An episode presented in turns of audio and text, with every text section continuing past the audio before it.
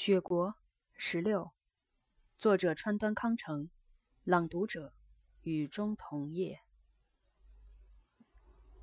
这样的姑娘，有哪一点好呢？居子有点哽咽。头一回见你时，感到你这个人讨厌，哪有人讲话像你这样冒失的？我当时觉得你真讨厌呢。岛村点了点头。哟，这件事我一直没说，你明白吗？情况发展到让女人说这种话，不就完蛋了吗？这倒无所谓，是吗？居子在回顾自己的过去似的，长时间沉默不语。一个女人对生存的渴望，亲切的传到了岛村身上。你是个好女人，怎么个好法？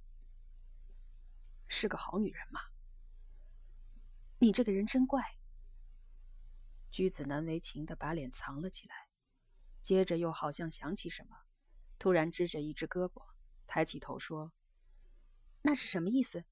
你说，是指什么？”岛村惊讶的望着居子：“你说嘛？你就是为了这场来的？你是在笑我？你还在笑我呀？”居子涨红着脸，瞪眼盯住岛村，责问。他气得双肩直打颤，脸色倏地变成了铁青，眼泪簌簌地滚下来。真窝心啊！真叫人窝心。居子从被窝里翻滚了出来，背着脸坐下。岛村猜想居子准是误会了，不由得大吃一惊。他闭上眼睛，一声不响。真可悲呀！菊子喃喃自语，把身子缩成一团，趴了下来。他也许是哭乏了，用发簪痴痴的把铺席扎了好一阵子，又突然走出房间。岛村无法追赶上去，让菊子这么一说，有许多事情他是问心有愧的。但是菊子很快又蹑手蹑脚走回来，从纸门外尖声喊道。我说呀，不去洗个澡吗？啊，对不起，我改变了主意才来的。他就那么站着躲在走廊上，并没有要进屋的意思。岛村手拿毛巾走了出来，菊子避开他的目光，低下头走在前面，简直像给人揭发了罪行后被逮走的样子。可是，在浴池里把身子暖和过来以后。他又怪可怜的闹腾起来，这时他毫无睡意了。第二天早晨，岛村被歌声吵醒了。他静静的听了大半天。居子在梳妆台前回头，莞尔一笑：“那是住梅花厅的客人唱的。昨晚宴会散后，他们就把我找去了。是民谣会的团体旅行者吧？”“嗯。”下雪了吗？嗯。橘子站起来，哗啦一声把拉窗打开，让他看。红叶也已经落尽了。从镶在窗框里的灰色天空中飘进来纷纷扬扬的大雪花，不知为什么，寂静的使人难以置信。岛村睡眠不足，茫然的望着虚空。唱歌的人敲着鼓。岛村想起了去年岁末那面映着晨雪的镜子，然后看了看梳妆台那边，只见镜中依然清晰地浮现出冰冷的、纷纷扬扬的大雪花，在敞开衣领、凯视着脖颈的居子的周围飘成了一条白线。居子的肌肤像刚洗过一样洁净，简直难以相信，他为了岛村一句无意中的话，竟产生了这样的误解。他这样反而显出一种无法排除的悲哀。这场初雪使得枫叶的红褐色渐渐淡去，远方的峰峦又变得鲜明起来。披上一层薄雪的山林，分外鲜明的一株株耸立在雪地上，凌厉地伸向苍穹。在雪中缫丝织布，在雪水里漂洗，在雪地上晾晒，从纺纱到织布。一切都在雪中进行。有雪，时有骤沙，雪乃是骤沙之母也。古人在书上也曾这样记载过。在孤衣铺里，岛村也找到了一种雪国的麻质皱纱，拿来做夏装。这是村妇们在漫长的冬雪日子里用手工织成的。由于从事舞蹈工作的关系，他认识了经营能乐旧戏服的店铺，拜托过他们，如有质地好的皱纱，请随时拿给他看看。他喜欢这种皱纱，也用它来做贴身的单衣。据说，从前到了撤下厚厚的雪帘。冰融雪化的初春时分，皱纱就开始上市了。三大城市的布庄老板也从老远赶来买皱纱，村里甚至为他们准备了常住的客栈。姑娘们用半年心血把皱纱织好，也是为了这首次上市。远近村庄的男男女女都聚拢到这儿来了，这儿摆满了杂耍场和杂货摊，就像镇上过节一样，热闹异常。皱纱上都记有一张记着纺织姑娘的姓名和地址的纸牌，根据成绩来评定等级，这也成为选媳妇的依据。要不是从小开始学纺织，就是到了十五六岁乃至二十四五岁，也是织不出优质皱纱的。人一上岁数，织出来的布面也失去了光泽。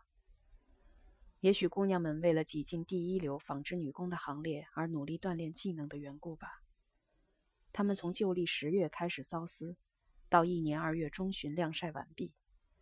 在这段冰封雪冻的日子里，别无他事可做，所以手工特别精细，把挚爱之情全部倾注在产品上。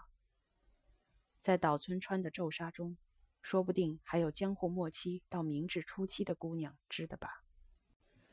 直到如今，岛村仍然把自己的皱纱拿去雪晒。每年要把不知是谁穿过的孤衣送去产地暴晒，虽说麻烦，但想到旧时姑娘们在冰天雪地里所花的心血，也还是希望能拿到纺织姑娘所在的地方，用地道的暴晒法暴晒一番。晨曦泼晒在暴晒于厚雪上的白麻皱纱上面，不知是雪还是皱纱，染上了绮丽的红色。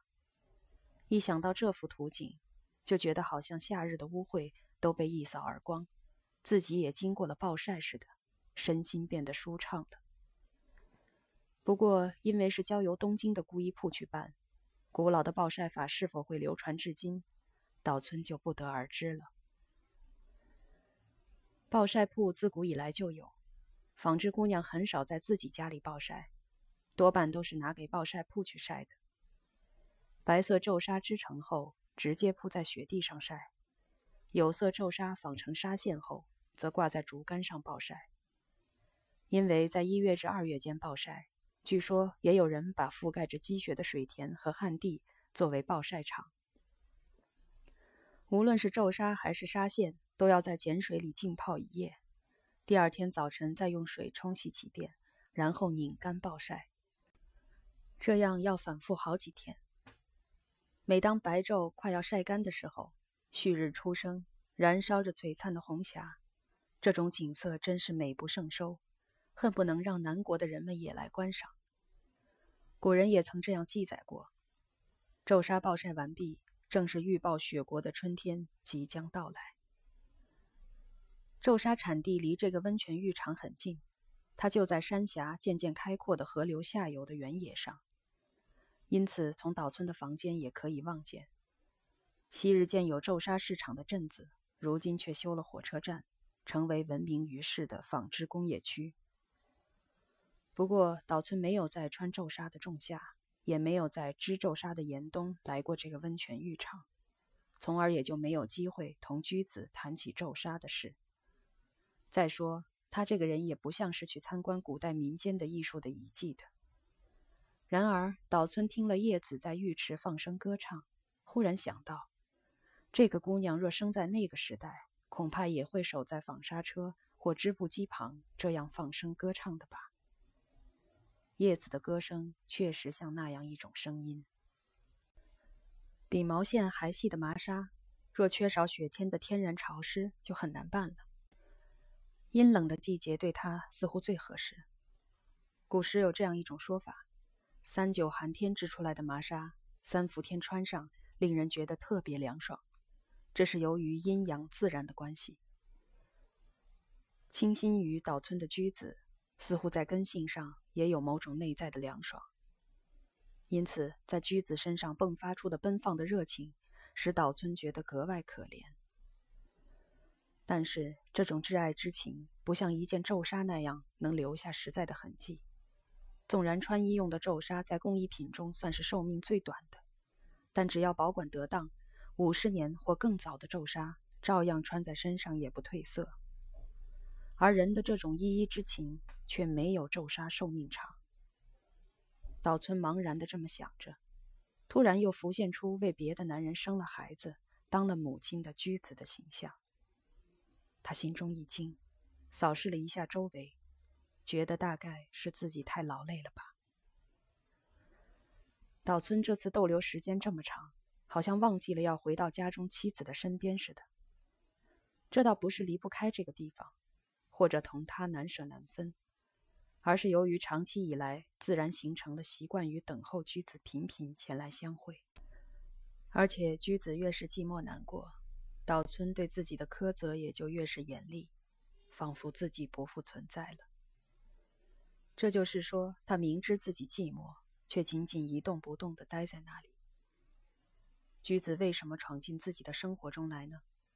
岛村是难以解释的。岛村了解居子的一切，可是居子却似乎一点儿也不了解岛村。居子撞击墙壁的空虚回声，岛村听起来有如雪花飘落在自己的心田里。当然。岛村也不可能永远这样放荡不羁。岛村觉得这次回去暂时是不可能再到这个温泉浴场来了。雪季将至，他靠近火盆，听见了客栈主人特地拿出来的京都出产的古老铁壶发出了柔和的水沸声。铁壶上面精巧地镶嵌着银丝花鸟，水沸声有二重音，听起来一近一远。而比远处水沸声稍远些的地方，仿佛不断响起微弱的小铃声。岛村把耳朵贴近铁壶，听了听那铃声。驹子在铃声不断的远处，踏着同铃声相似的细碎的脚步走了过来。他那双小脚赫然映入岛村的眼帘。